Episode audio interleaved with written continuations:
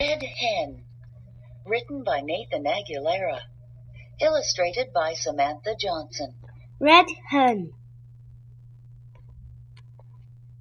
Get Red Hen, Ben. Red Hen can go in the pen. Get Red Hen Ben.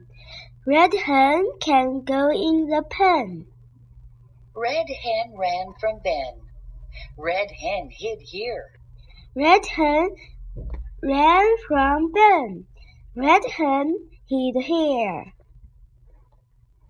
Red Hen did not get in the pen.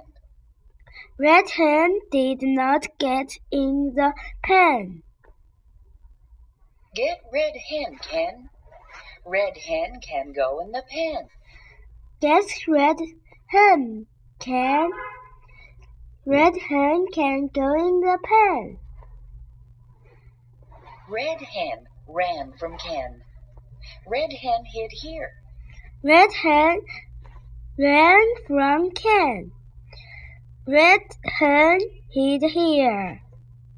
Red Hen did not get in the pen. Red Hen did not get in the pen. Len got Red Hen. Then got Red Hen.